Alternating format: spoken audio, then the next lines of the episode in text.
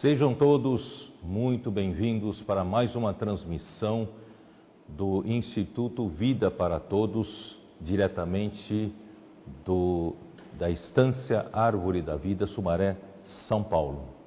Nós chegamos desta vez para a mensagem de número 30, que tem por título Ninguém foi achado digno de abrir o livro, a leitura da Bíblia é Apocalipse 5, versículos de 1 a 3. Antes de entrarmos no assunto propriamente dito, uh, ainda gostaria de usar as últimas palavras do apóstolo Paulo em segunda, na sua segunda carta ao Timóteo, capítulo 4, versículos 6 até 8, quando ele dá as suas últimas palavras pouco antes do seu martírio. Quanto a mim, estou sendo já oferecido por libação e o tempo da minha partida é chegado. Combati o bom combate, completei a carreira, guardei a fé. Já agora, a coroa da justiça me está guardada, a qual o Senhor, reto juiz, me dará naquele dia, e não somente a mim, mas também a todos quantos amam a sua vinda. Primeiramente, eu quero dizer que Paulo considerou toda a sua vida cristã, a vida de serviço ao Senhor, na obra do Senhor, como um combate.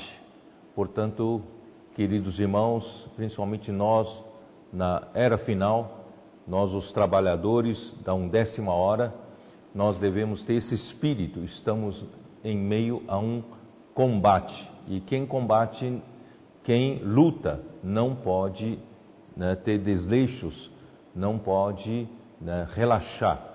Precisamos estar sempre atentos na luta.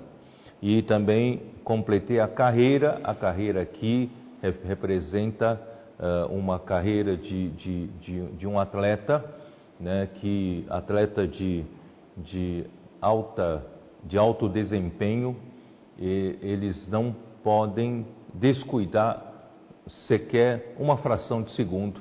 Né? Tudo é importante para um bom atleta. Então nós também devemos ser assim, lutar e também correr né? a nossa corrida com todo empenho e também guardei a fé, a nossa carreira né, cristã de fé né, deve ser uma carreira de, do começo até o fim, dependendo totalmente né, da, do Senhor na esfera da fé.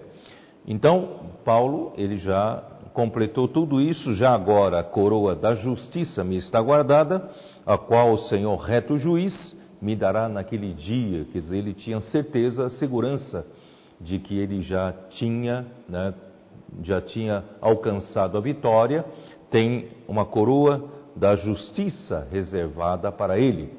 Mas é interessante que no finalzinho ele deixa né, uma abertura para nós, e não somente a mim, mas também a todos quantos amam a sua vinda.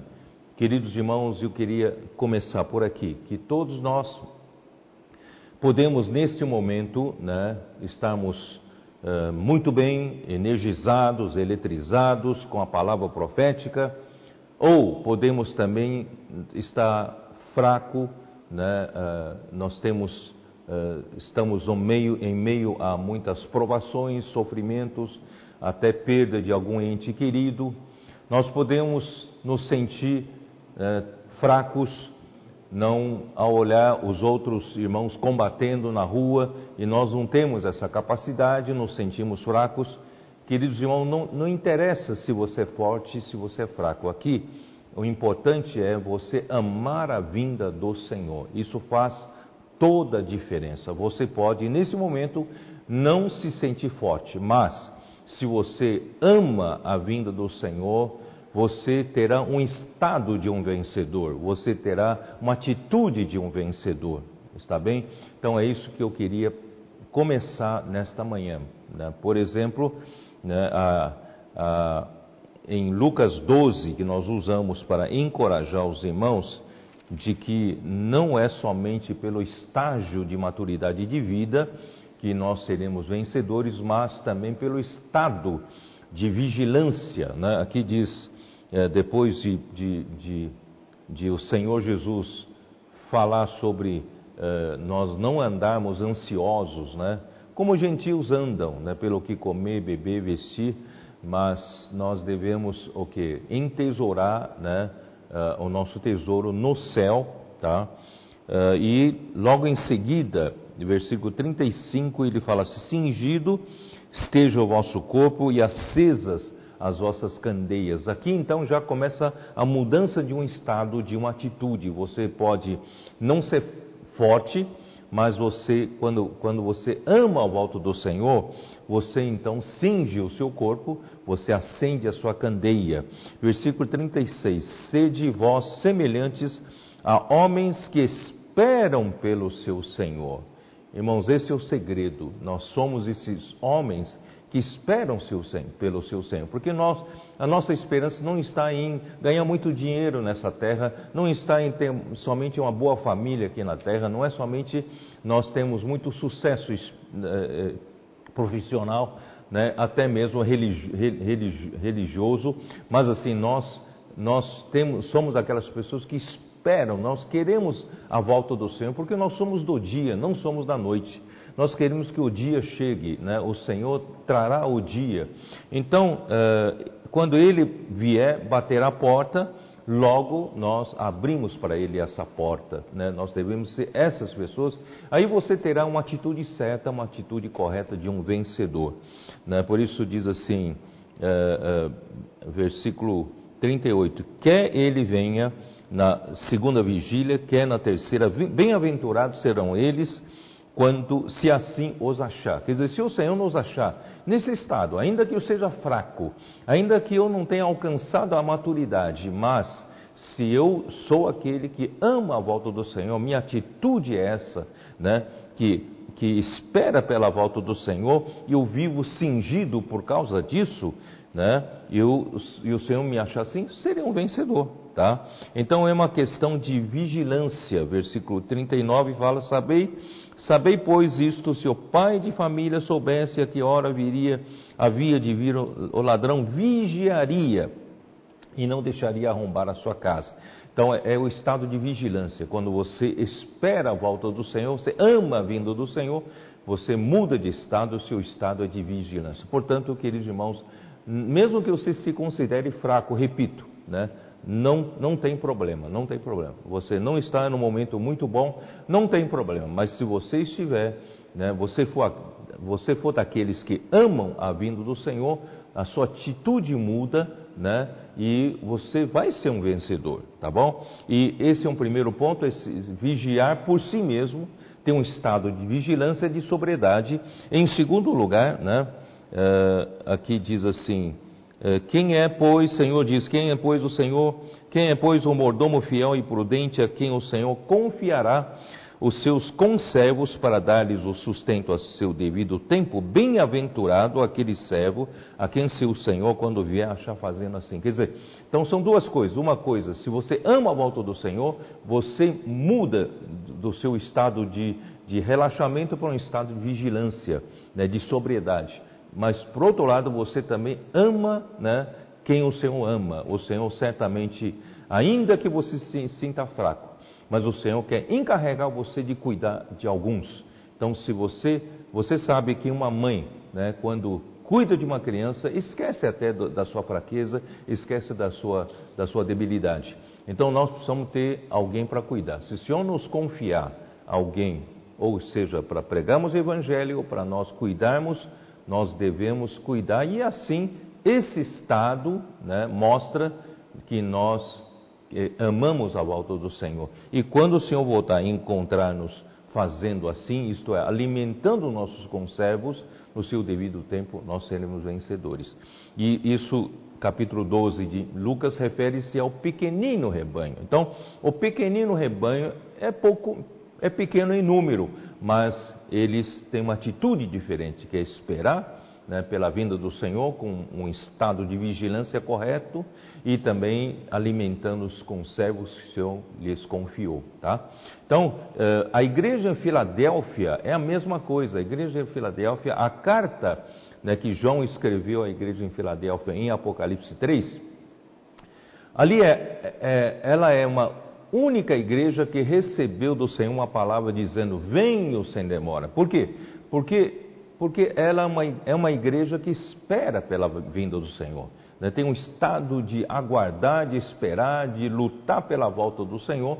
Então o Senhor fala: venham sem demora. E o Senhor livrará né, esses da igreja em Filadélfia que é, viverem né, perseverantes na perseverança em Jesus, eles serão livrados da grande tribulação. Tá? Então, tudo isso, com tudo isso, quero encorajar você. Não importa se você está passando por um momento difícil ou não, você pode mudar de estado, né? você pode né, amar, você pode ser um daqueles que amam a volta do Senhor. Isso faz toda a diferença, viu, queridos irmãos? Isso faz toda a diferença. Muito bem.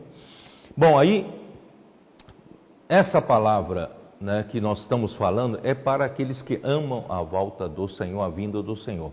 E nós, pela pela palavra de Salmo 110 sobre a aurora, nós então eh, descobrimos, pela revelação do Senhor, pela palavra profética, que a vinda do Senhor está chegando, a aurora né, está chegando, quer dizer, aqueles primeiros raios de sol que somente os astrônomos sabem, né, porque eles observam né, os corpos celestes e estão vendo né, a aurora acontecer. E nós estamos nesse momento em que a grande maioria não sabe, mas os profetas de Deus receberam essa revelação e estão, estão dizendo para você de que nós estamos no momento da aurora. E a situação em volta de nós, tudo o que está acontecendo na igreja, né, na, nossa, na nossa época, tudo confirma, né, com seus muitos milagres da aurora, confirma que o Senhor está voltando. Por isso,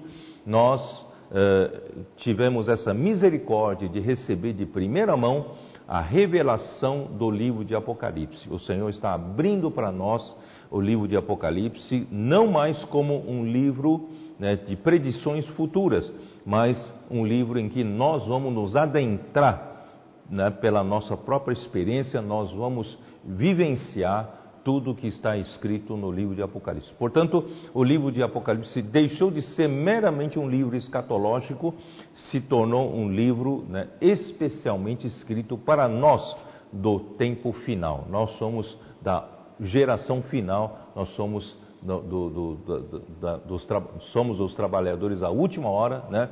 Portanto, que o Senhor tenha misericórdia né, quando Ele abrir essa palavra, nós possamos agarrar essa palavra, praticar essa palavra, sejamos esses que fielmente e de uma forma idônea né, recebemos essa palavra, praticamos essa palavra e transmitimos essa palavra profética, tá bom? Bom, aí que nós né, fomos até Apocalipse e nós, eh, na semana passada, até semana passada, nós falamos sobre Apocalipse capítulo 4, né? é, é, que Apocalipse é um livro em que Deus né, deu uma revelação para João, né, Deus quer revelar a todos os seus servos. Nós somos os servos do Senhor, mas para que Deus pudesse mostrar essa revelação para todos os seus servos, ele enviou seu anjo e notificou a João. João foi quem recebeu essa revelação sobre o, o, final dos tempos, que é o livro de Apocalipse, que significa a própria revelação. Então, Deus usou João, o ministério de João foi muito útil já no final do primeiro século, principalmente pelos seus escritos, o livro, as três cartas, as três epístolas de João, também o Evangelho de João, levando todos de volta para o princípio, para a palavra, para, para a vida. Né? E, e o livro de Apocalipse é, é, é um livro à parte, é um livro escrito para dizer o que irá acontecer no final dos tempos, Mas esse livro de Apocalipse, dentro do ministério de João, é um ministério especial que Deus encarregou a João para o final dos tempos, isto é, para nós. Então, em João, ele, então, em espírito, viu a primeira visão. A primeira visão que ele viu era um semelhante a filho do homem andando no meio dos sete candeeiros de ouro, cuidando das sete igrejas, cuidando, sete aqui número é, de completude de toda a igreja, de todas as igrejas, de todas as épocas. Então, nosso Senhor Jesus nunca deixou de cuidar, né, como sumo sacerdote, ele sabe da sua fraqueza, ele sabe da sua necessidade, de cada um de nós. Né? Então, nós uh, estamos debaixo desse cuidado não se preocupe, não se sinta abandonado, não se sinta só, ninguém está vendo você, ninguém cuida de você, não. Nós temos um sumo sacerdote que anda no meio dos sete candeeiros de ouro, mas principalmente para executar a obra de Deus e a vontade de Deus, que é edificar a sua igreja. E depois vem as sete cartas às sete igrejas, que num tempo oportuno nós falaremos. Aí nós entramos em capítulo 4 de Apocalipse Capítulo 4 de Apocalipse fala a respeito eh, da segunda visão. João então foi levado, né, eh, por uma, viu uma porta aberta para o céu e deu uma voz que lhe dizia: sobe para aqui e eu te mostrarei o que deve acontecer depois dessas coisas. Muito bem. Então é, é, essa revelação, essa palavra é específica para você e para mim que vivemos nessa época. E nesse Nessa primeira visão, né, ele viu um trono, porque a partir da segunda visão, né, João vai contemplar que existe uma administração no céu, né, o trono de Deus está ali para governar toda a terra, para administrar tudo que vai acontecer com relação ao mundo, né, com relação a toda essa rebeldia do mundo, como Deus vai lidar, como Deus vai tratar e vai finalizar e como o que Deus vai fazer no final. Então, assim, eh, eh, essa, nessa segunda visão, João viu isso. E eu falei para vocês que, que uh, ao redor do trono há um versículo 3, né? Ao redor do trono há um arco-íris semelhante no aspecto a esmeralda, e ao redor do trono há também 24 tronos com 24 anciãos, eu já disse, são 24 anciãos, eh, representando todos os anjos, todos os seres angelicais. Né? Aqui são os, os líderes, os sacerdotes de Deus e também os reis de Deus, que serão substituídos por nós mas desde a fundação do mundo, desde que Deus criou os anjos, ele então estabeleceu assim, tá?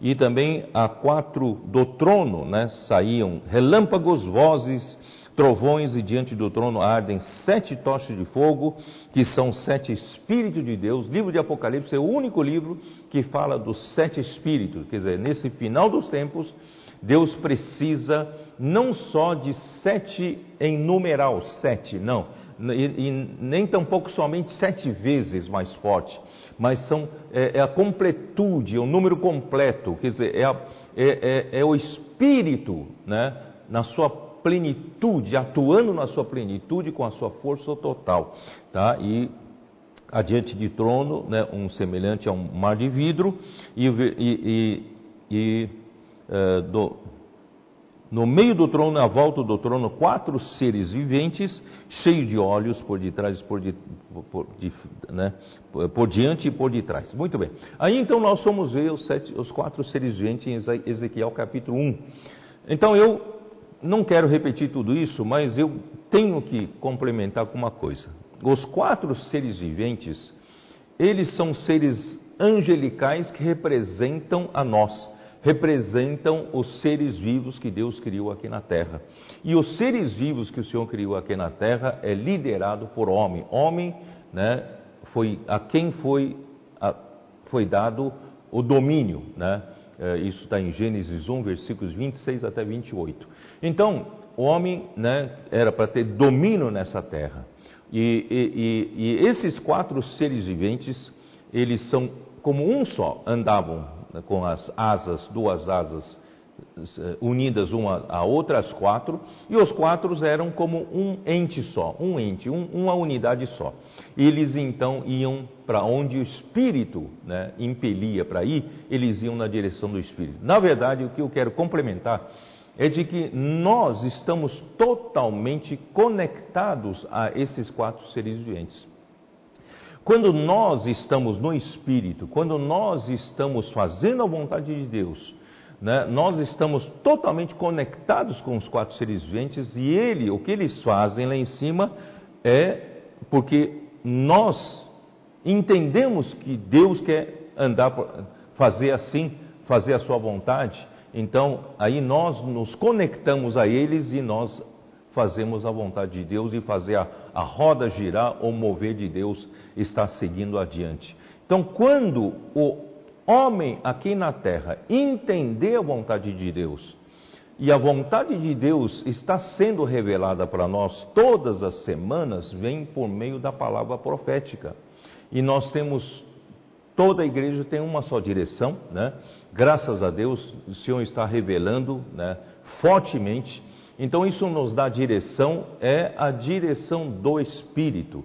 Na verdade, a palavra profética traz para nós a direção do Espírito que os quatro seres viventes já têm, eles têm essa direção. Mas está esperando que nós aqui na Terra né, nos conectamos com eles e entendamos a, a direção do Espírito. Tá? Por isso que, assim, quando nós na Terra entendemos o que Deus quer e seguimos nessa direção, nós vamos ser nós vamos ser unânimes, seguindo junto com os quatro seres viventes.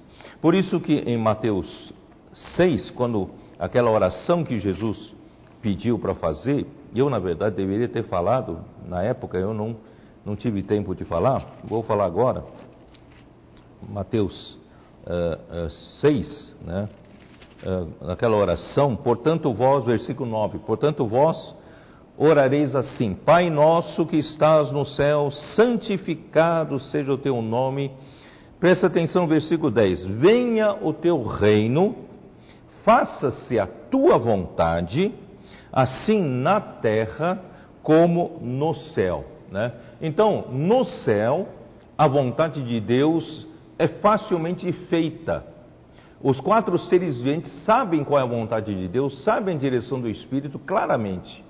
Mas o problema é, é, é, que a igreja aqui na terra precisa conhecer a vontade de Deus como os quatro seres viventes conhecem. Então nós aqui na terra precisamos também conhecer né, a vontade de Deus por meio da palavra profética. Portanto, irmãos, prezem a palavra profética, não vá para outra direção, não adote outra palavra. A palavra de direção é esta, é a palavra profética. Então, quando a terra, a igreja entender que pela palavra profética essa direção para ir, os quatro seres viventes estão prontos. Estão só nos aguardando para nós nos conectarmos com eles, entendemos a vontade do Senhor e seguir em frente. Então, uh, uh, uh, ó Senhor Jesus, por isso que, por isso que o Senhor, né, ele, ele precisa que nós, hoje aqui na terra, nós entendamos o que o Senhor está querendo dizer, né, levar-nos para frente. Portanto, esses quatro seres viventes né, e nós estamos totalmente conectados. Que o Senhor possa nos abençoar nisso. E outro, outro, outro, outro aspecto que, que eu precisava falar era a questão dos, do arco-íris que eu falei na minha live. Né? E Deus eu mostrei para os irmãos que Deus, uh, ele, uh, em Ezequiel 1, aparecem os quatro seres viventes, que em Ezequiel 10 explica que são os querubins. E a ênfase para com os querubins é a glória do Senhor. E, a, e na ênfase para a glória do Senhor aparece o metal brilhante. E o metal brilhante é o electro, tá? É, em hebraico é Hashmal. Hashmal significa eletricidade mesmo. Então, o, o, o, os querubins que zelam pela glória de Deus são é, como fonte de eletricidade. São o metal brilhante e é representado por um, por um amarelo, um amarelo né, âmbar. Tá? E os serafins que nós vimos na semana passada em Isaías capítulo 6 representam a santidade de Deus. E o trono que estava acima dos quatro seres viventes era um trono de safira, que é azul. Né? Então são três cores: a cor amarela, vermelha e azul. E são três cores primárias que produzem todas as demais cores. Portanto, as sete cores conhecidas por nós do arco-íris são compostas dessas três cores primárias. E, na verdade, são infinitas cores, né? infinitas cores, mas tudo é uma combinação dessas três cores. Então, o que eu quis dizer para os irmãos naquele dia, na live, é que o arco-íris tinha semelhança, o aspecto de esmeralda. Esmeralda é vida. Uh, não é a vida de Deus, a vida de Deus é pedra de jaspe. A esmeralda refere-se à vida. Então, toda a vida que Deus criou aqui na terra, representado pelo homem, vamos focar no homem. E todo homem, né, que Deus trabalha, né, todo o trabalho de Deus sobre nós é um arco-íris, um arco-íris, quer dizer, ele é uma, é uma composição né, da santidade de Deus, da glória de Deus, da justiça de Deus, é uma composição. Né? Por exemplo, por exemplo, uh, nós, nós né, sempre falamos que muitas vezes o, o, o, pai, ele é muito rigoroso né, no certo e errado, na justiça, e a mãe é coração mais mole com relação ao amor, né? Então, a, a, a, se você tratar todas as coisas somente com a justiça, né, ninguém mais está à altura né, da justiça e tudo deve ser eliminado. Mas se você tratar somente com amor, né, nós, nós não vamos disciplinar ninguém, não vamos tornar ninguém né, é, útil né, aí para frente. Então, é, existe um equilíbrio entre o plano da justiça é o plano do amor. Deus é justiça, mas Deus é amor também. Então, quando ele trata com o homem, ele trata no equilíbrio da, do, de justiça com, com o amor. Então, eu não sei se você conhece a geometria, quando nós estudamos geometria, eh, o amor, eh, a justiça é como se fosse um plano no espaço, um plano no espaço, e o amor é outro plano no espaço. Né? Os dois planos no espaço, e quando se encontram, é o equilíbrio entre a justiça e o amor. Esse encontro de dois planos na geometria dá uma reta. Então, é, é, se você andar nessa reta, você está em equilíbrio entre justiça e amor. E é assim que Deus anda conosco, Deus nos trata nessa, nessa, nesse equilíbrio. Tá? Portanto, eh, durante é, isso, claro, isso depende da, da dosagem da justiça e dosagem do amor. Então Deus sabe dosar certinho, né, lidando com cada um de nós. E falando daquelas três cores primárias, eu quero dizer para vocês que Deus trata com cada um de nós com dosagem certa de cada coisa, né?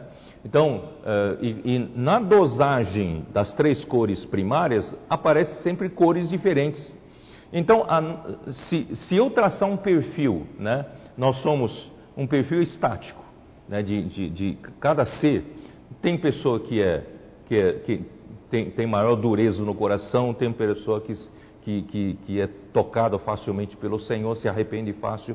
Tem pessoas que são rápidas, pessoa que é lenta, pessoa que é, né, que, que, é, que, é, que é rebelde, tem pessoa que é mansa. Quer dizer, então nós somos perfis diferentes e Deus não vai dosar da mesma maneira para cada um. Deus tem a sua dosagem para lidar com cada um, né? E também dependendo das circunstâncias. Por exemplo, Nadab e Abiú, eles ofereceram fogo estranho, Deus deu a dosagem total da, da santidade e fulminou eles.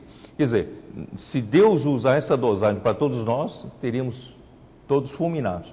Então, por isso que Deus, né, ao longo da nossa, isso aí é, é um perfil estático, mas no nosso perfil dinâmico, né, no nosso viver, nós temos, encontramos circunstâncias diferentes, nós temos, nós temos cada um uh, pano de fundo diferente, né, temos uh, cada um a, a, sua, a sua, sua família, sua esposa, seus filhos, seu, seu marido, né, seus amigos, quer dizer, nós encontramos circunstâncias diferentes, trabalhos diferentes, né, eh, ambientes diferentes, quer dizer, então imagina só para Deus tratar com cada um, ele precisa usar de muita sabedoria e dosar certo, né, sobre essas três cores, a justiça de Deus, a glória de Deus e a santidade de Deus, né, e ainda mais, Deus é amor, né, por trás de tudo é o amor, tá bom? Então, por isso que no final das contas, se você olhar para a sua vida em termos de cores, a sua vida é feita de o tra tratamento de Deus com você é uma, uma vida de, de muitas cores bonitas. E se você juntar de todo mundo, é um arco-íris. É um arco-íris. Então Deus trata com os seres, os seres vivos aqui na terra, principalmente com os homens, né? É isso aí. E a nossa.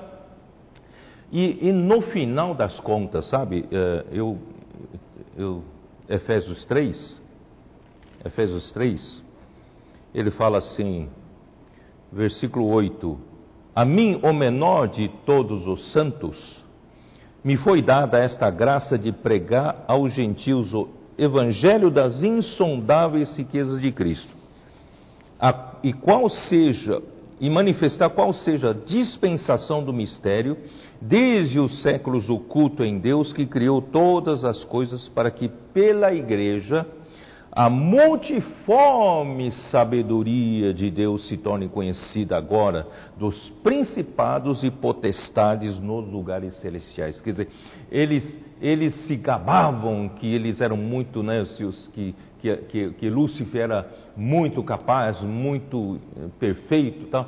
mas não sabem que Deus tem muito mais. Né? Deus tem a multiforme sabedoria de Deus, quer dizer, então, quando Deus juntar todos nós redimidos um dia, nós vamos ver um arco-íris, uma coisa bonita, né? como aquela orquestra né? de, de, de, milhões de instrumentos diferentes, mas todos tocando uma música bonita, em sintonia, debaixo né? É, do, do, maestro, da direção do maestro que é Cristo. Tá?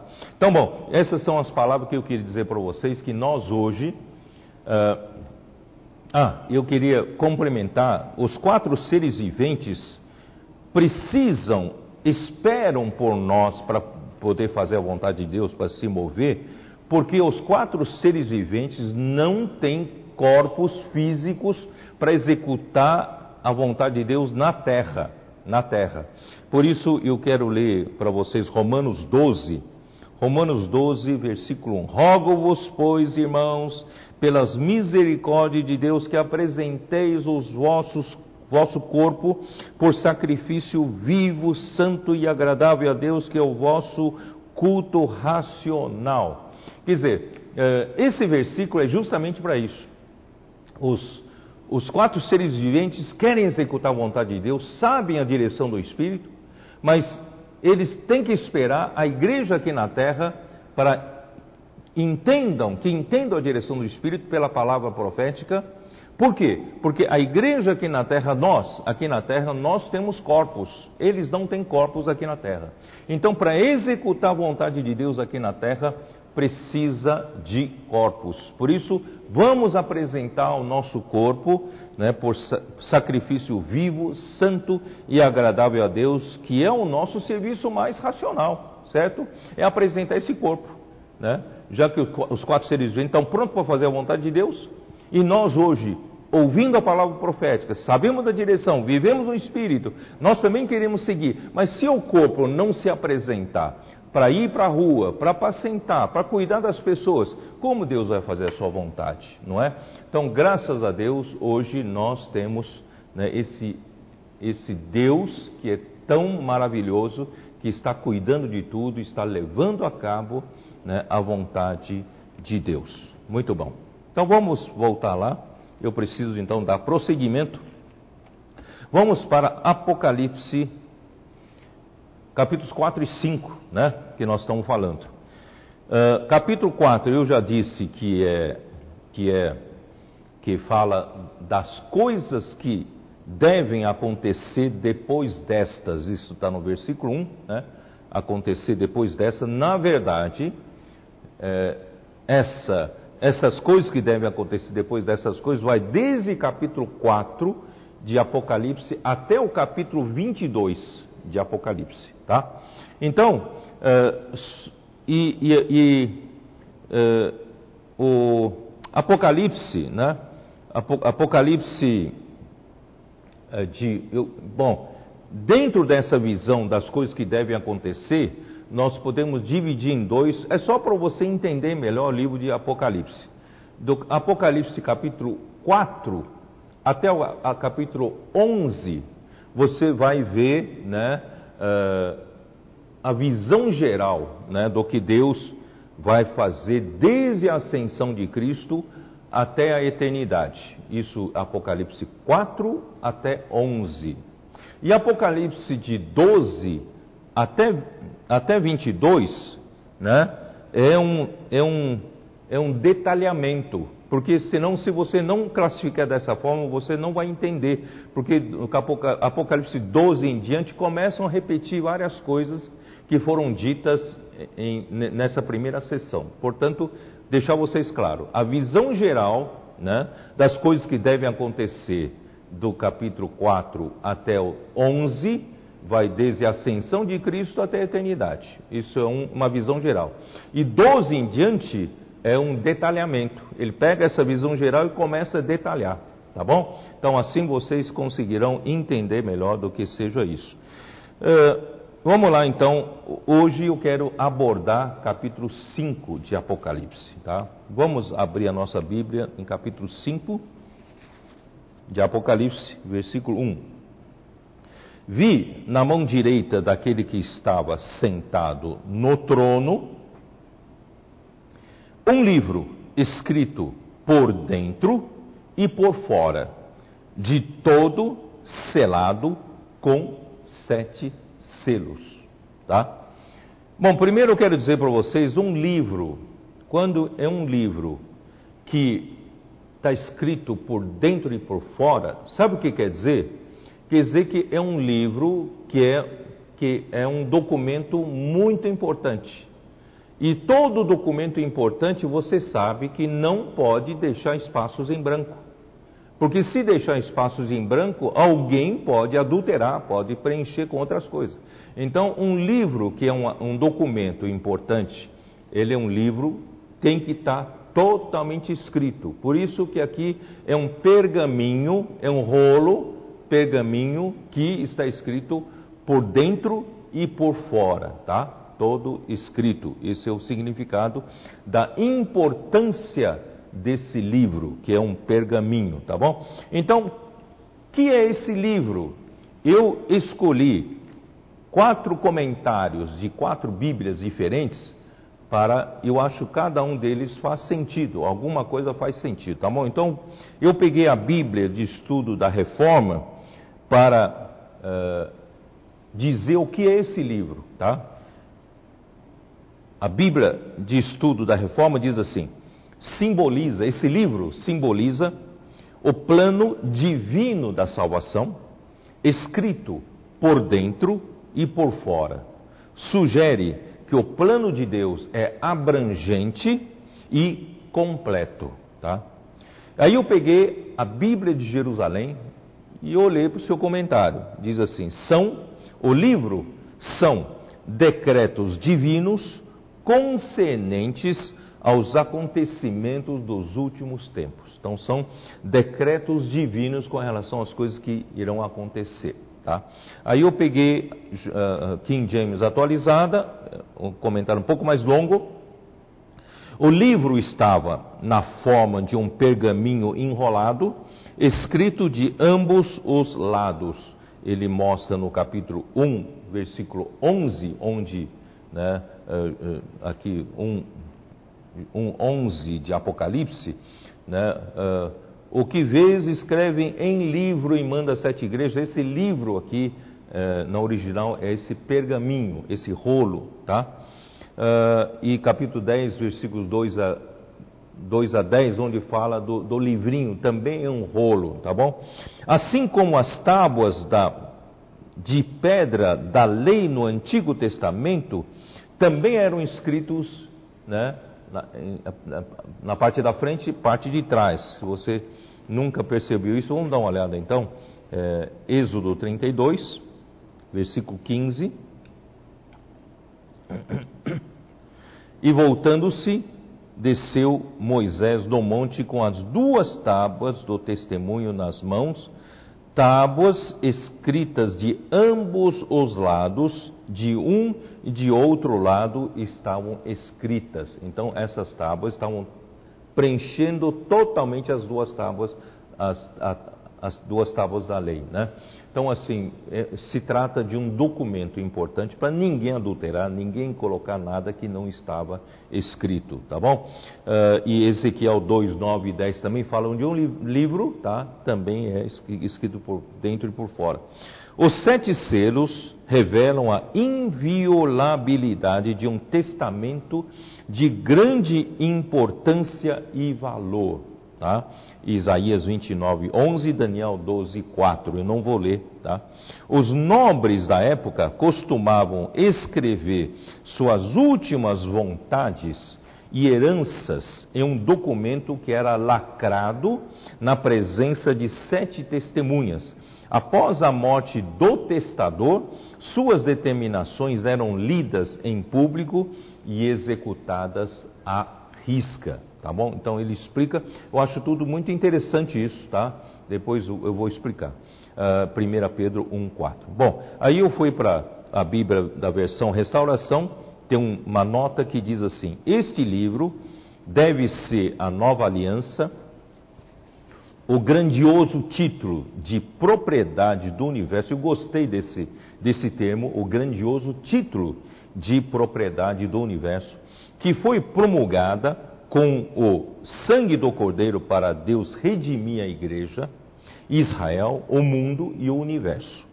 Este livro é um registro do pensamento de Deus acerca da igreja de Israel, do mundo e do universo. Tá bom? Essa é a nota da versão restauração. Bom, aí então eu lembrei quando ele fala do grandioso título de propriedade do universo, eu me lembrei de Colossenses capítulo 1, né? Vamos abrir a nossa Bíblia, né? Dar uma olhada lá. Uh, Colossenses capítulo 1, versículos, a partir do versículo 15, né? Para mostrar que esse, a quem pertence esse universo, não é? Quem, quem criou, né? a quem pertence, tá?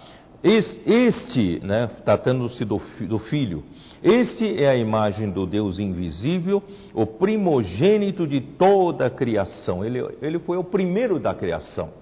Pois nele, nele, no Filho, foram criadas todas as coisas. Ora, tudo foi criado nele, nos céus, né, uh, na terra, no céu, sobre a terra, as visíveis, as invisíveis, sejam tronos, sejam soberanias, quer principados, quer potestades, tudo foi criado por meio dele e para ele. Vocês estão vendo? A gente começa a entender o título de propriedade, tá? Ele é antes de todas as coisas, nele tudo subsiste. Quer dizer, ele é o, ele é, o, é, o, é, o, é por, por onde tudo começou e ele é o ponto de conexão de todas as coisas. Ele é a cabeça do corpo, aí já é da nova criação, ele é a cabeça do corpo, da igreja, ele, ele é o princípio, o primogênito de dentre os mortos, para em todas as coisas ter a primazia, porque aprove a Deus que nele residisse toda a plenitude da velha, da criação e também da nova criação. Né? Então, é título de propriedade né? Ele é o proprietário, né? Hebreus capítulo 1, versículo 2, né? É muito interessante, fala assim, nestes últimos dias nos falou pelo Filho, a quem constituiu herdeiro de todas as coisas. Então isso tudo é dele, tá? Pelo qual também fez o universo. O universo foi feito por meio do Filho e também é para ele. Ele é o herdeiro de todas as coisas. Ele que é o resplendor da glória e a expressão exata do seu ser, sustentando todas as coisas pela palavra do seu poder, depois de ter feito a purificação dos pecados, assentou-se à direita da majestade nas alturas. Então, ele fez a purificação, né, uh, purificação do, do de, dos pecados, certo? Tendo se tornado tão superior aos anjos, quanto herdou mais excelente nome do que eles. Se havia alguma dúvida de que um anjo né, tomaria essa posição, o lugar, não. O, o, esse lugar é do filho, tá? Ele herdou um nome mais excelente do que os anjos, porque os anjos eram fortes candidatos a esse lugar de abrir esse livro, né, os anjos, mas Cristo se tornou muito superior né? porque ele, por meio dele que foi criado o mundo e, e, e toda a criação é para ele. Tá? Então, isso só para só vocês perceberem né, esse livro que né, aquele que estava no trono tomou, né, o, o, que significa, tá? O que significa.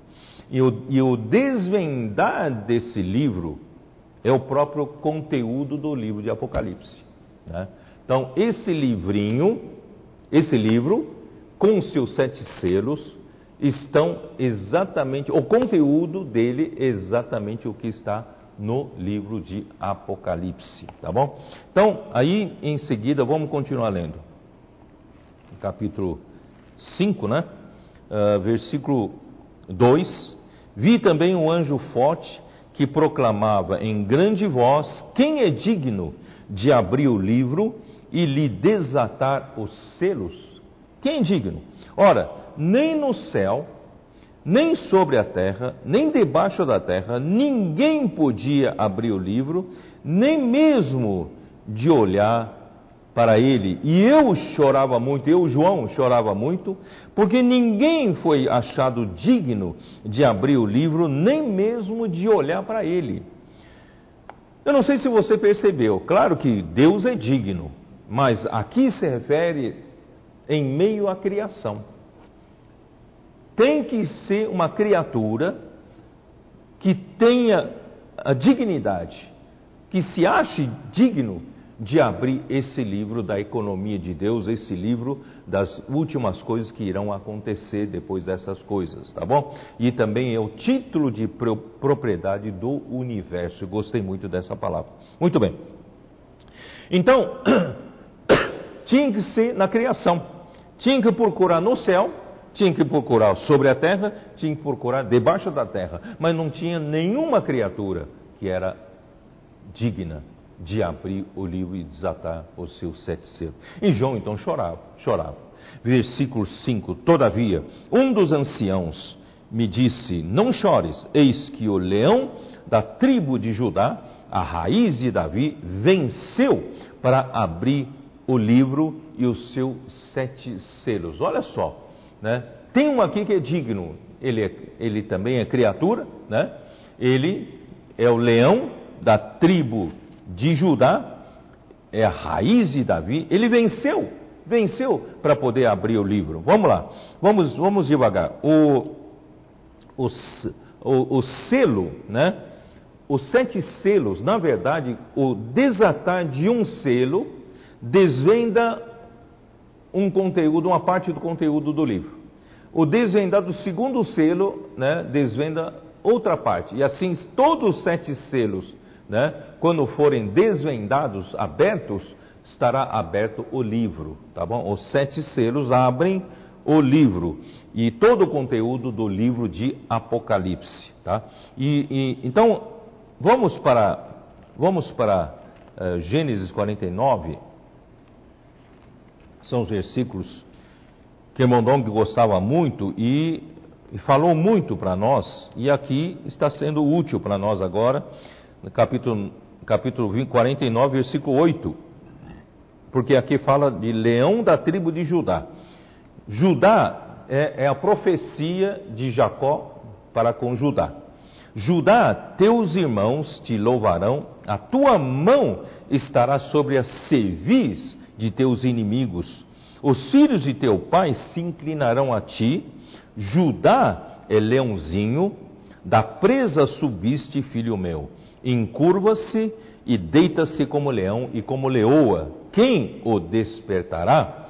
O cetro não se arredará de Judá, nem o bastão de entre seus pés, até que venha Siló, a, e a ele obedecerão os povos. Siló, que é Jesus Cristo.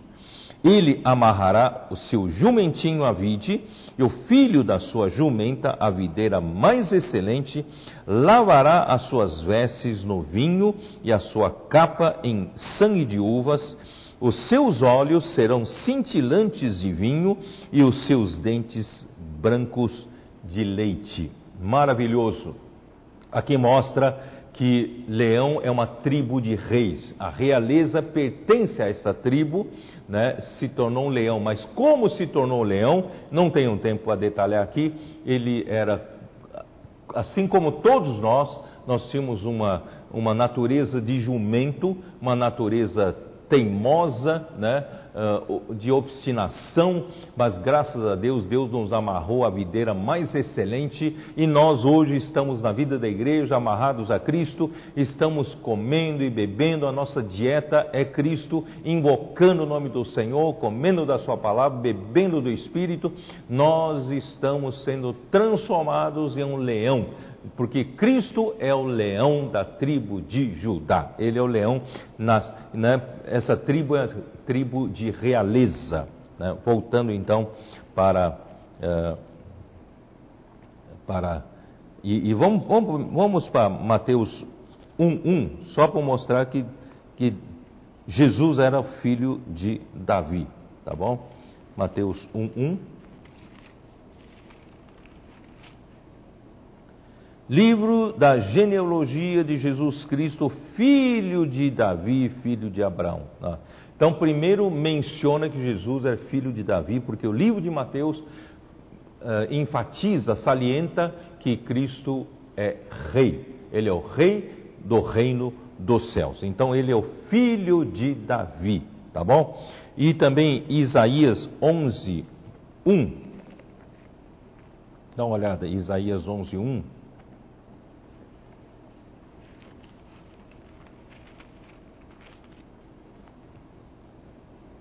Do tronco de Jessé sairá um rebento e das suas raízes um renovo. Tá? Então, do, o tronco de Jessé, tronco de Jessé, às vezes parece que está tudo terminado, mas de repente começa a brotar. Esse rebroto é o rebento, esse rebroto né, é um renovo. Do tronco de Jessé sairá um rebento e das suas raízes um renovo, porque a nação de Israel tinha sido até terminada. Né? Depois de muito tempo é que Jesus surgiu do tronco de Jessé um rebento e um renovo, tá?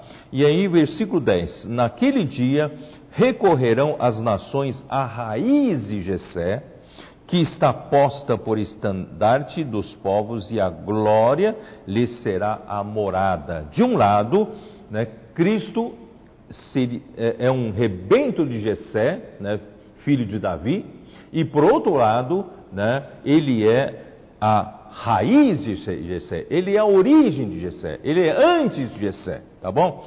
Então, por isso que, por isso que uh, ele, ele não é somente para governar sobre a nação de Israel, para governar sobre os judeus, mas é para governar sobre os gentios. Dá uma olhada em Romanos 15, versículo 12. Também Isaías diz: haverá a raiz de Jessé, aquele que se levanta para governar os gentios, nele os gentios esperarão. Então, esse rei veio da linhagem de Davi, ele é do filho de Davi, de Jessé, um rebento de Jessé, né? mas ele também é a raiz de Jessé, a origem de Jessé. E ele é aquele que se levanta não só para governar sobre os judeus, mas para governar sobre os gentios. E nele os gentios esperarão. Por isso, em Apocalipse 5, 5, fala da, né, da raiz de Davi, e, e, nós já lemos, vou ler capítulo 22, fala outra vez, né? Capítulo 22 de Apocalipse, versículo 16. Eu, Jesus, enviei o meu anjo para vos testificar estas coisas às igrejas. Eu sou a raiz e a geração de Davi, a brilhante estrela da manhã. Quer dizer, Jesus, ele é a raiz, ele é a origem de Davi, a origem da realeza, tá? Ele também é a geração de Davi, ele é o filho de Davi, veio de Davi, tá? E é a brilhante estrela da manhã que pré-anuncia a chegada do dia. Muito bom. É por isso, em Mateus 22, versículo 42, Senhor Jesus, Mateus 22, versículo 42, diz assim: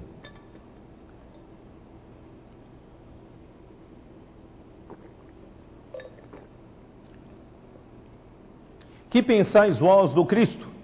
De quem é filho? Responderam-lhe eles: De Davi.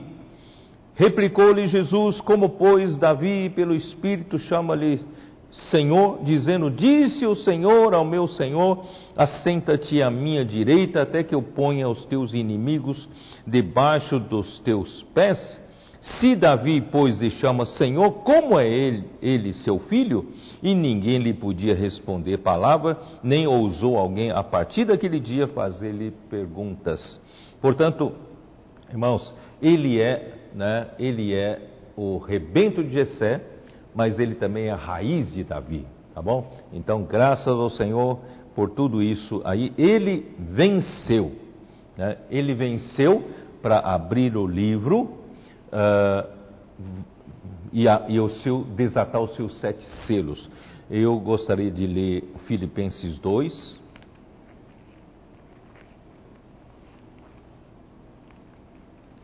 Não sei se vocês percebem que está por trás que está por trás, havia uma surda competição.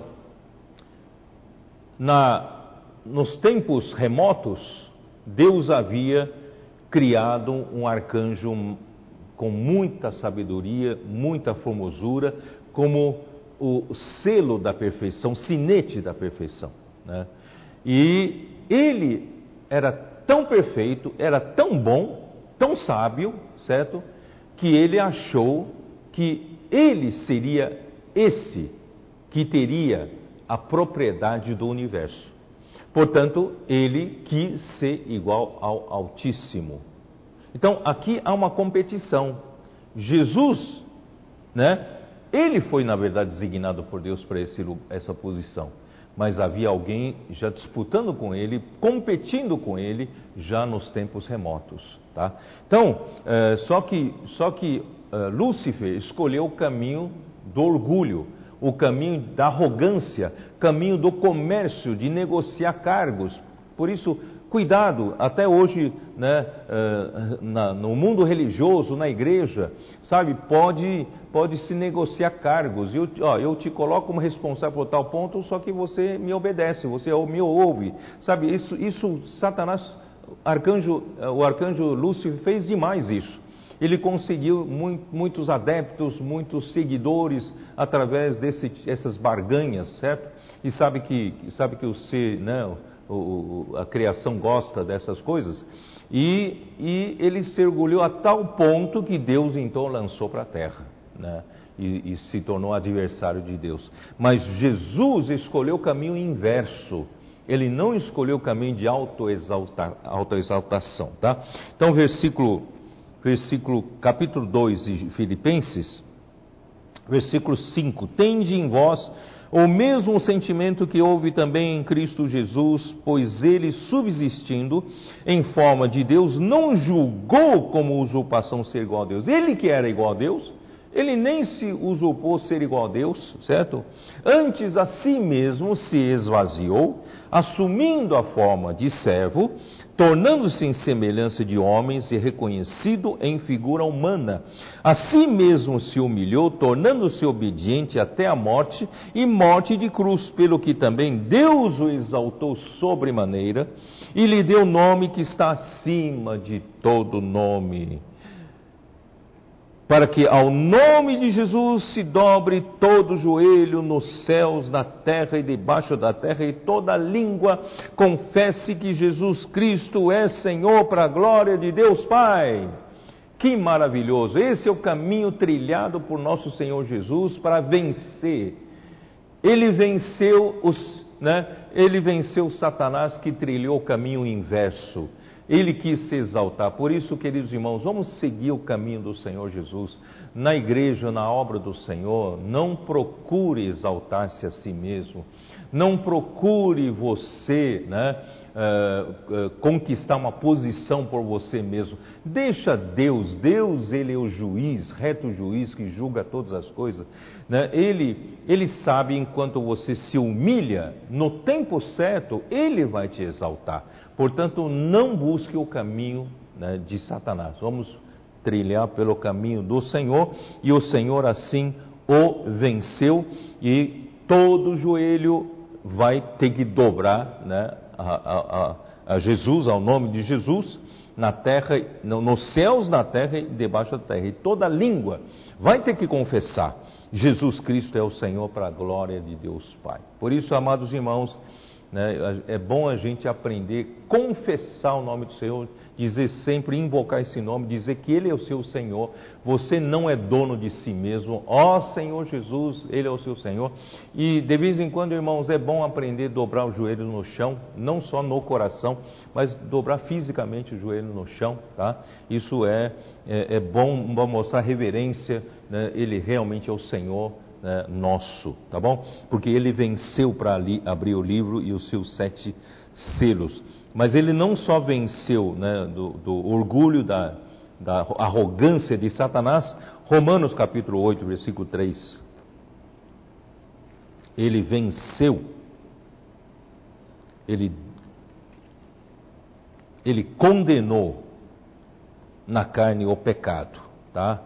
Uh, Romanos 8, porque o pecado era o grande problema do homem, certo? Se não resolver o problema do pecado, não tem como o homem voltar, voltar para Deus, ser resgatado para Deus, e muito menos viver uma vida de justiça para Deus, né?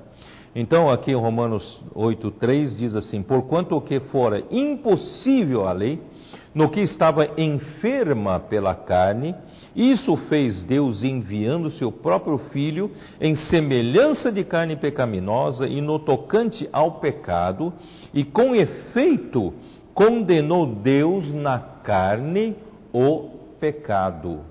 Então, Jesus venceu né, na cruz o pecado como? Ele tomou a carne igual nós, essa carne que nós temos, ele tomou essa mesma carne só que presta atenção, ele tomou a semelhança da carne pecaminosa. Quer dizer, ele tinha essa semelhança da carne, a mesma carne como nós, carne e sangue, mas ele não tinha pecado. Essa é a diferença. É, ele tomou a semelhança da carne pecaminosa. Mas ele, quando ele foi colocado na cruz, foi pendurado na cruz, ele pendurou também a carne, porque ele tinha semelhança da carne e dentro da carne tinha o pecado, não na carne dele, mas ele pendurou a carne de toda a humanidade que tinha o pecado dentro de si.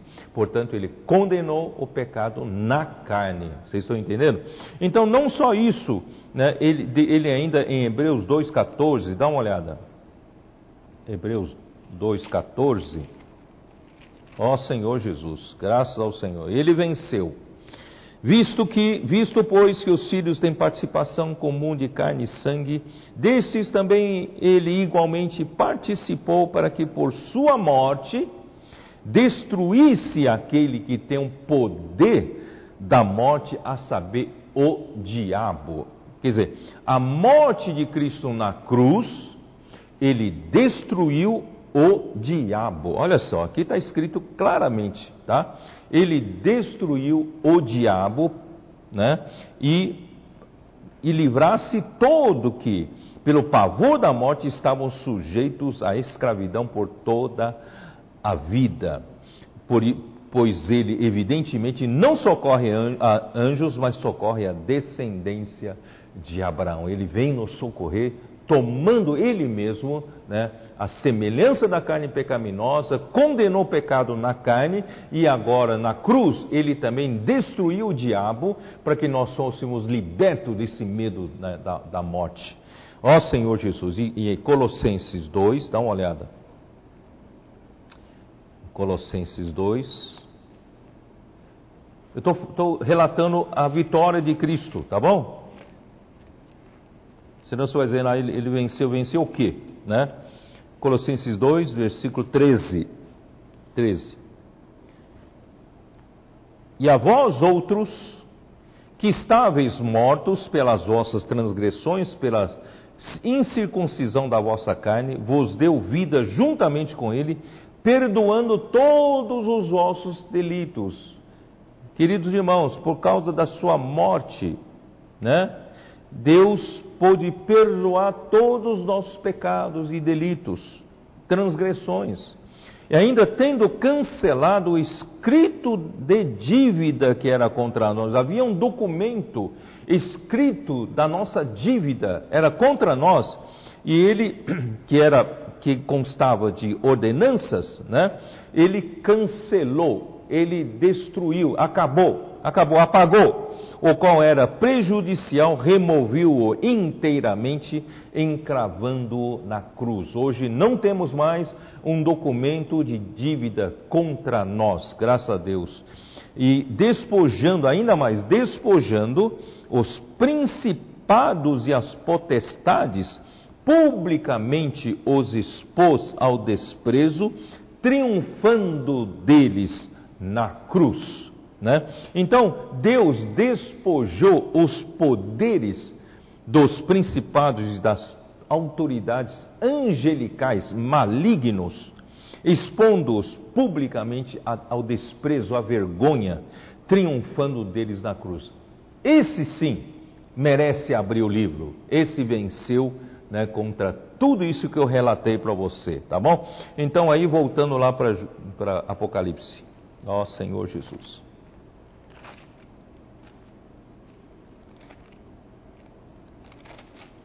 Vamos lá. É... Então vi, versículo 6: Então vi no meio do trono e dos quatro seres viventes, e entre os, os anciãos, de, de pé, um cordeiro como tinha sido morto. Queridos irmãos, o anjo apresentou a João como o, o leão, né? Da tribo de Judá, a raiz de Davi. Mas quando João viu, ele viu o quê? Ele viu um cordeiro. Um cordeiro como tendo sido morto, quer dizer, a, a, a, o sentido aqui é um cordeiro que acabara de ser morto. Um cordeiro, né, que acabou de ser morto e na ascensão estava diante de Deus, né, que ele era, ele, ele era o único digno de tomar o livro da mão daquele que está sentado no trono e abrir-lhe os seus sete selos. Então, esse cordeiro, né, e ele tinha sete chifres, bem como sete olhos, que são os sete são sete espíritos de Deus enviados por toda a terra. Então, esse, ó Senhor Jesus, esse ah,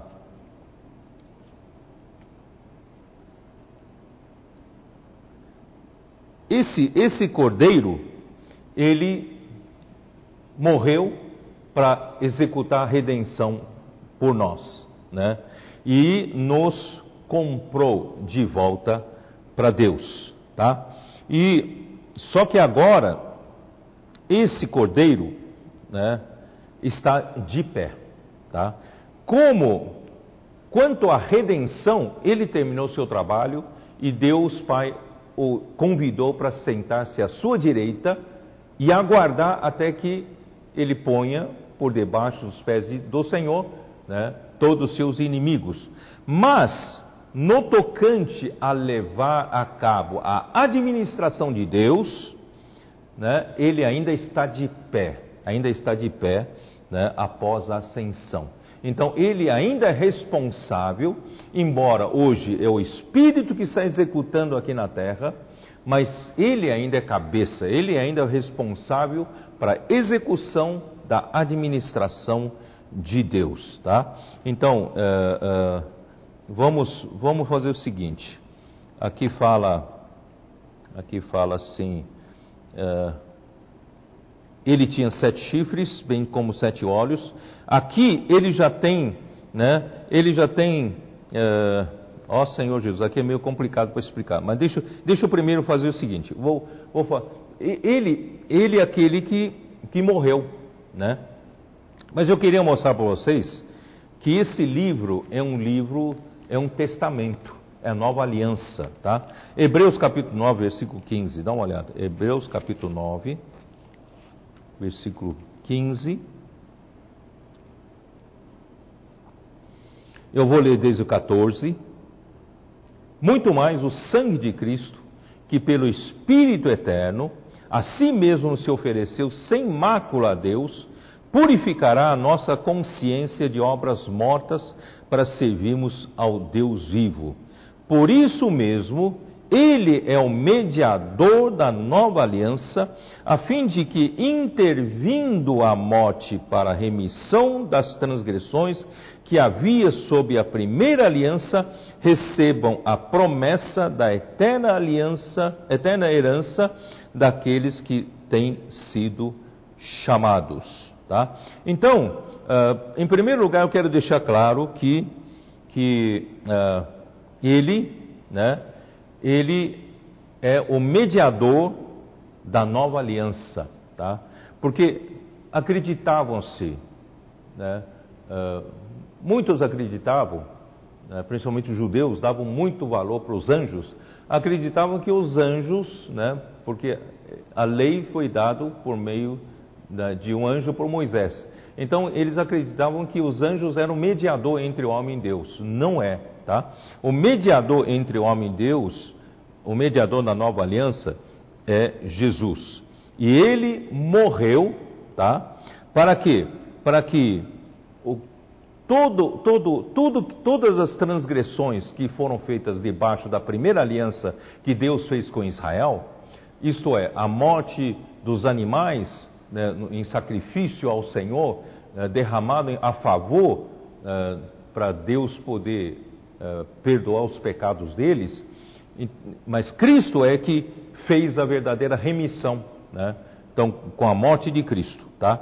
Aí, aí versículo 16, porque onde há testamento, é necessário que intervenha a morte do testador, pois um testamento só é confirmado no caso de mortos, visto que de maneira nenhuma tem força de lei enquanto vive o testador. Não sei se vocês entenderam. O, o, o testador, Jesus Cristo, ele fez um testamento com a sua morte, porque se não houvesse a morte, não haveria testamento. O testamento só é testamento por causa da morte do testador. Então Jesus Cristo, né, ele é o mediador dessa nova aliança e ele morreu para que houvesse o testamento. Então, quem melhor, quem melhor para abrir o testamento, senão aquele mesmo que é o mediador do, do, da aliança e morreu, mas um fato peculiar: esse testador morreu e ressuscitou. Né? Todos os testadores né, morrem e não ressuscitam, mas esse testador morreu e ressuscitou. Portanto, ninguém melhor do que ele é digno de abrir o livro, o testamento, tá bom? Isso é muito importante vocês entenderem. Bom, então, ah, o, esse cordeiro, voltando para o cordeiro, esse cordeiro tinha sete chifres. O chifre na Bíblia representa poder para lutar. Então, o, o cordeiro que morreu derramando o seu sangue para a nossa redenção, ele agora é um cordeiro com poder para lutar. E os sete chifres se representam o número sete, é o poder pleno, total, pleno poder para lutar. Portanto, queridos irmãos, nós temos alguém no céu administrando né, a economia de Deus, o plano de Deus, a vontade de Deus, mas ele é aquele cordeiro que tem sete chifres, tá? E não só sete chifres, mas sete. Vamos lá, voltando lá para Apocalipse 5, né?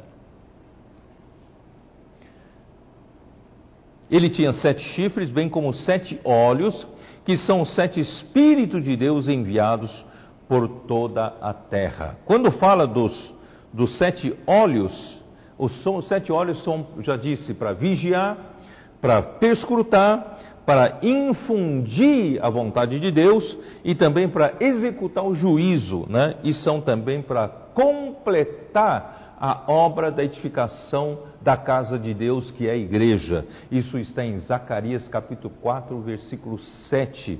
Ali também, vamos abrir a Bíblia em Zacarias.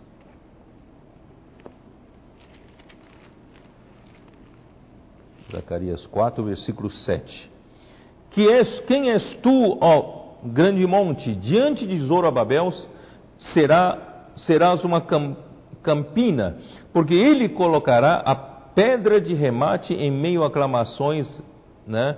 Uh, disse: haja graça e graça sobre ela. Versículo 10: Pois quem despreza o dia dos humildes começos, esse alegrar-se-á vendo prumo na mão de Zorobabel aqueles sete selos, são os sete olhos, são os olhos do Senhor que percorrem toda a terra, que são os sete olhos da pedra, capítulo 3 de Zacarias, versículo 9.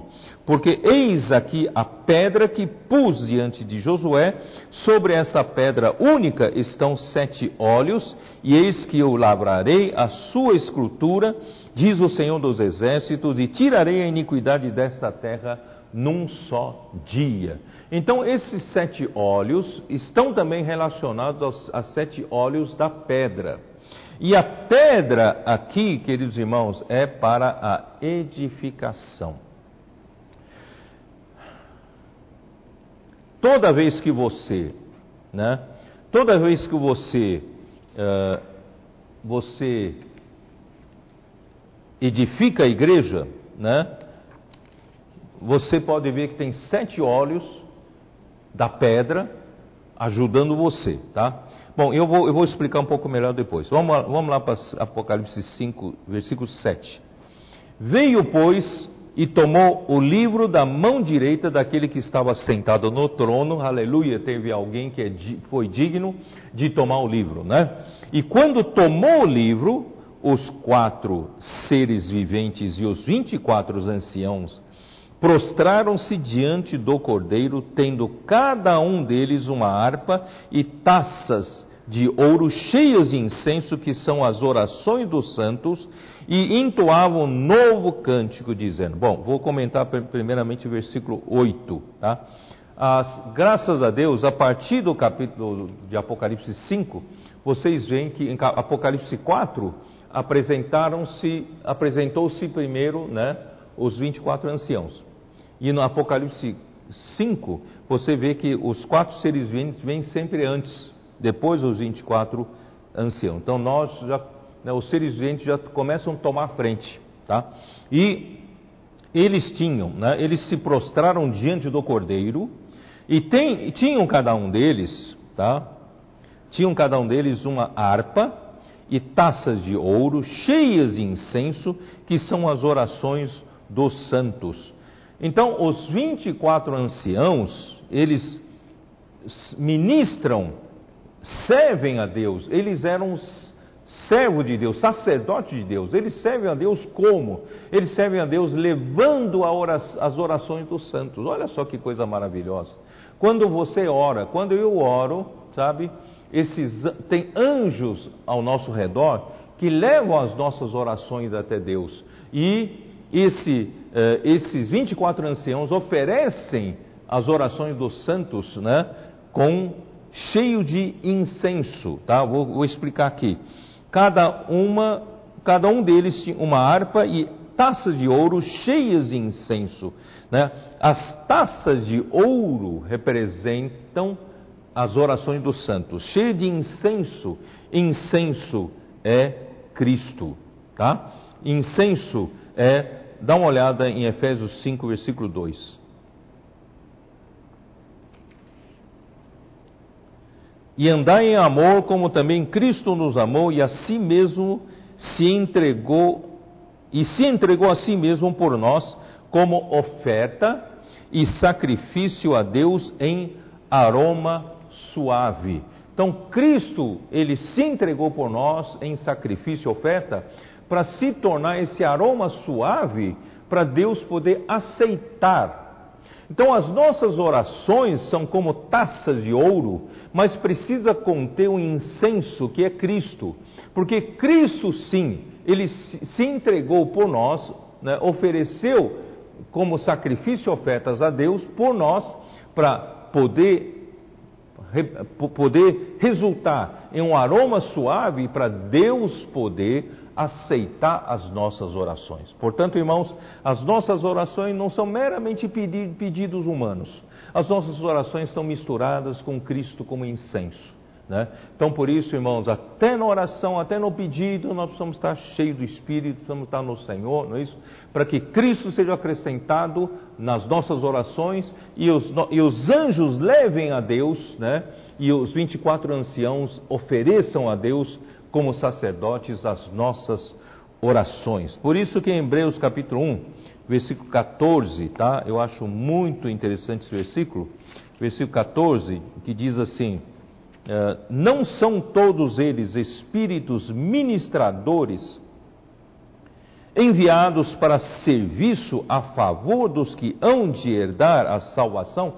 Os anjos são servos de Deus para nos ministrar. Nós somos aqueles que haveremos de herdar a salvação.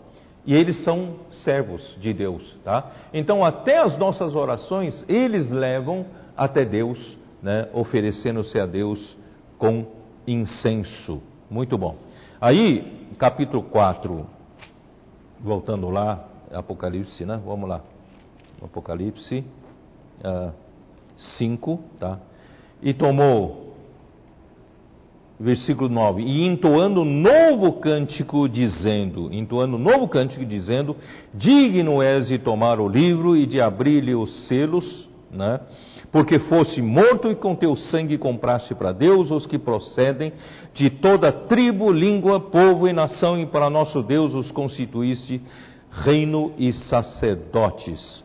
No final do capítulo 4, né, houve um cântico né, é para o cântico da criação. Você pode ver que ali fala, porque todas as coisas tu criaste, sim, por causa da tua vontade foram, vieram a existir, foram criadas. Mas aqui, o cântico é para a nova criação, né?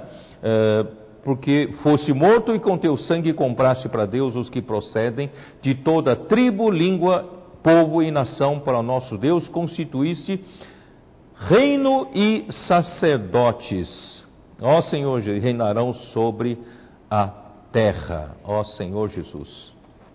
Ah, irmãos, o, o, o, o resultado do, da edificação é o sacerdócio, né?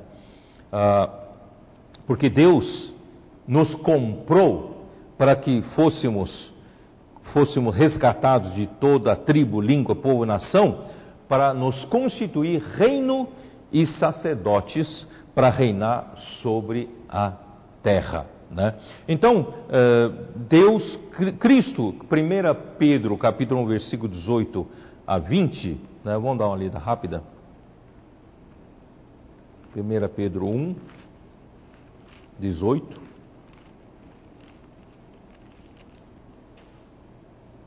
Sabendo que não foi mediante coisas corruptíveis, como prata ou ouro, que fostes resgatados do vosso fútil procedimento que vossos pais vos legaram, mas pelo precioso sangue, como de cordeiro sem defeito e sem mácula, o sangue de Cristo, sabe?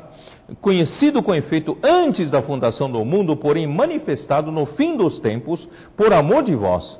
E por, né, por meio dele tendes fé em Deus, o qual o ressuscitou dentre os mortos e lhe deu glória, de sorte que a vossa fé e esperança estejam em Deus. Então, com precioso sangue de Cristo, né, de um cordeiro sem defeito, sem mácula, Deus nos comprou, nos resgatou, né, para, para Deus, para quê? Deus quer nos fazer sacerdotes, porque aquela pedra única de Zacarias 3, né, que, que é para edificação, tá?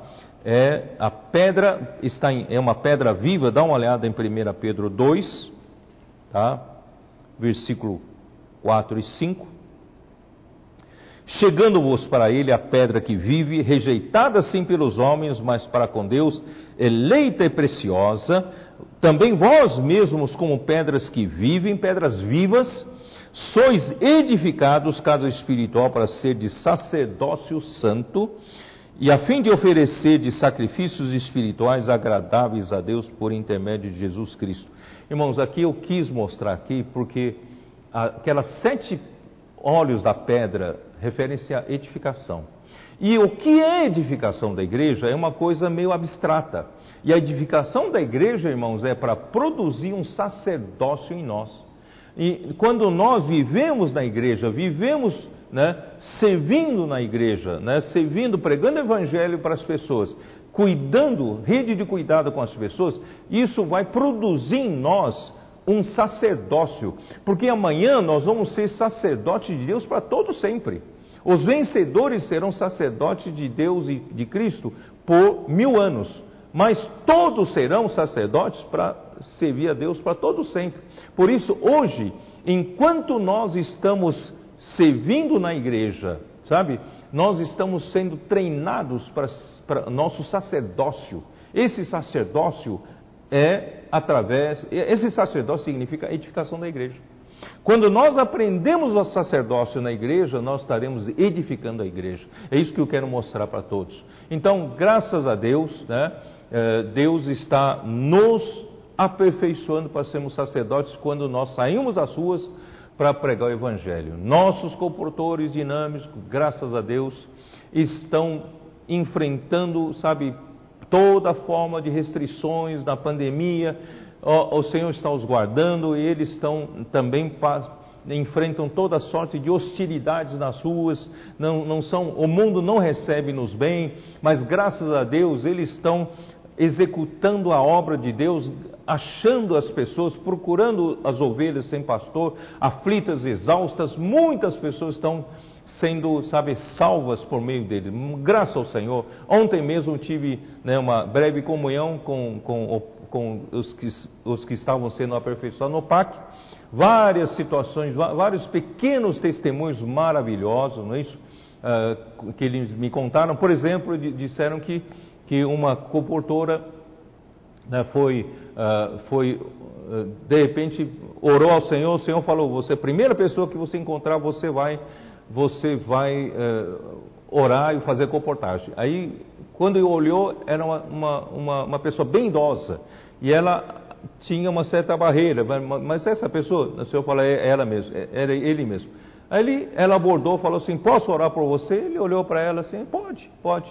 Aí ela começou a orar. Quando ela terminou de orar, esse senhor de idade estava ajoelhado no chão, chorando. Irmãos, como pode acontecer uma coisa dessa? É? Vários outros testemunhos né, que os irmãos falaram, por exemplo, encontraram né, uh, uh, uh, um comportor foi para um estacionamento e não encontrava ninguém, não tinha ninguém, e, e orava ao Senhor, Senhor, me me, não pode ser, eu, eu vim aqui para servir, não tem ninguém e tal, e, o Senhor me, me põe uma pessoa na frente para eu poder orar com ela, fazer comportagem. E de repente uma pessoa lá longe chamou com, no carro, chamou assim, uh, e você, você, eu, ele, ele virou assim, eu? Não, você mesmo, vem para cá. Aí ele foi até lá, ele disse assim, eu, eu recusei a oração, mas não foi com ele, ele não sabia disso. Eu recusei a oração, mas eu quero que você ore por mim. Aí, essa, aí o, o irmão orou, orou e a pessoa passou a chorar. Passou a chorar e, e, acabou ficando com, com, livros. Irmãos, são os pequenos testemunhos, são muitos, eu não tenho tempo de, de mostrar todos.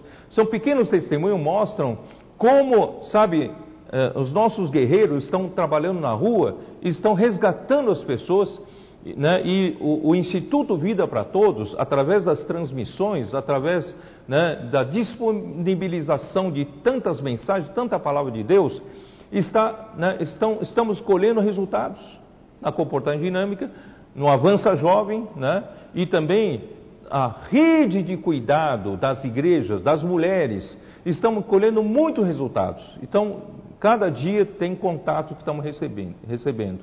Ontem mesmo eu recebi uma mensagem de um irmão, irmão me disse o seguinte, falou assim, embora eu não possa, eu não seja um desses comportores que estão na rua, mas eu fui até uma loja e, eu, e a balconista que me atendeu, eu orei por ela e, e lhe apresentei um jornal, né, deixei com ela contato e hoje né, eu e minha mulher passamos a apacentar e essa pessoa, passamos a apacentar com, com as mensagens, né, divulgando os links das mensagens do Instituto Vida para Todos né, e, e, das reuniões. E hoje ela não só está desfrutando e passou para está passando para seus amigos. E um dos amigos, segundo ela, um dos amigos estava, uh, uh, estava a ponto de se suicidar e foi ajudado com a palavra e, graças a Deus, foi salvo dessa ideia do suicídio. Então, o que eu quero dizer que não precisa ser um comportor dinâmico para fazer o seu trabalho. Mesmo que você não esteja nas ruas, literalmente, mas você tem contato na padaria, na, na, no balcão, no posto de gasolina, né, em qualquer outro lugar, você pode também deixar contato e passar os links das mensagens, você também pode não é, divulgar a palavra de Deus de uma outra maneira e você é igualmente importante na obra do Senhor. E dessa forma, nós vamos ganhar as pessoas para serem cuidados na rede de cuidado na igreja. E, e isso está, né, nós temos um ciclo completo hoje temos gente na rua, temos divulgação, nós temos né, pessoas cuidando, nós temos um todo, né? muito diferente de 10 anos atrás. Graças ao Senhor, hoje o ciclo se fechou. Vamos continuar dessa forma, sabe? Por mais que você né, se, se sinta fraco, mas você está sendo treinado para ser um sacerdote de Deus e Deus vai precisar do seu sacerdócio, tá? Vamos lá, versículo, versículo 9, 1 Pedro 2, versículo 9: Vós, porém, sois raça eleita, sacerdócio real, nação santa, povo de propriedade exclusiva de Deus, a fim de proclamardes as virtudes daquele que vos chamou das trevas para a sua maravilhosa luz. Vós sim, que antes não erais povo, povo, mas agora sois povo de Deus, que não tinhais alcançado misericórdia, mas agora alcançastes misericórdia. Então, irmão, nós somos um povo, né? Nós somos uma raça eleita e sacerdócio real, né? Então, vou, vou terminar aqui, é, Apocalipse 5, tá? Então, ele nos, né, nos comprou e nos constituiu reino e sacerdotes e reinarão sobre a terra, né? Os os vencedores reinarão com Cristo por mil anos, isso está no capítulo 20, versículo 6, né? A parte final. Pelo contrário, serão sacerdotes de Deus e de Cristo reinarão com ele os mil anos. E todos os redimidos, depois dos mil anos, sabe, passarão a reinar com o Senhor, tá? Versículo, capítulo 22 de Apocalipse, versículo 3 nunca mais haverá qualquer maldição, nela estará o trono de Deus e do Cordeiro, e os seus servos o servirão. Esse servir aqui é como sacerdotes, tá?